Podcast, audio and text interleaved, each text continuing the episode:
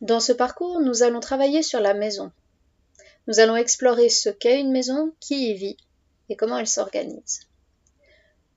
Ton objectif à la fin de ce parcours sera de pouvoir décrire ta maison en utilisant les mots appris à l'aide de la carte d'identité de la maison que tu auras créée.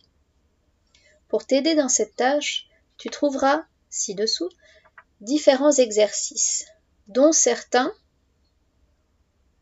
tout ceci, pour t'entraîner à utiliser des mots indiquant la position, comme devant ou derrière. Je vais maintenant t'expliquer comment utiliser ce parcours. Tu es actuellement dans le point 1. Quand tu auras fini d'écouter cette vidéo, tu pourras passer au point 2. Dans le point 2, tu trouveras une autre vidéo avec une introduction sur la maison, qui t'explique ce que tu as besoin de savoir. Tu dois la regarder avant de pouvoir commencer les exercices. Les points 3, 4, 5, 6 et 7 te demandent de faire quelque chose sur l'ordinateur. Pour le point 8, tu devras créer quelque chose et nous l'envoyer. Regardons. Les petits points ici indiquent si tu as fait un exercice ou pas. S'il est fait déjà, il est en vert. S'il est blanc, c'est que tu ne l'as pas encore fait. Regardons ici comment ça se passe.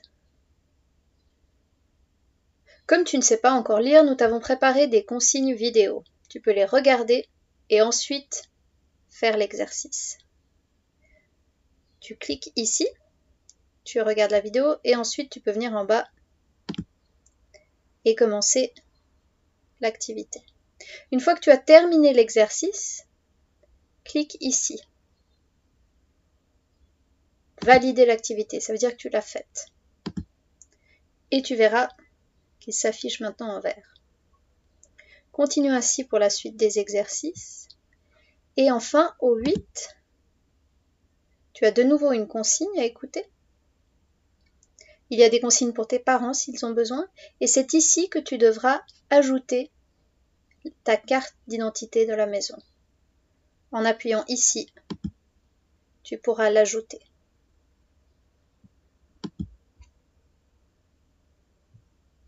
Voilà. Je me réjouis de voir ce que tu fais.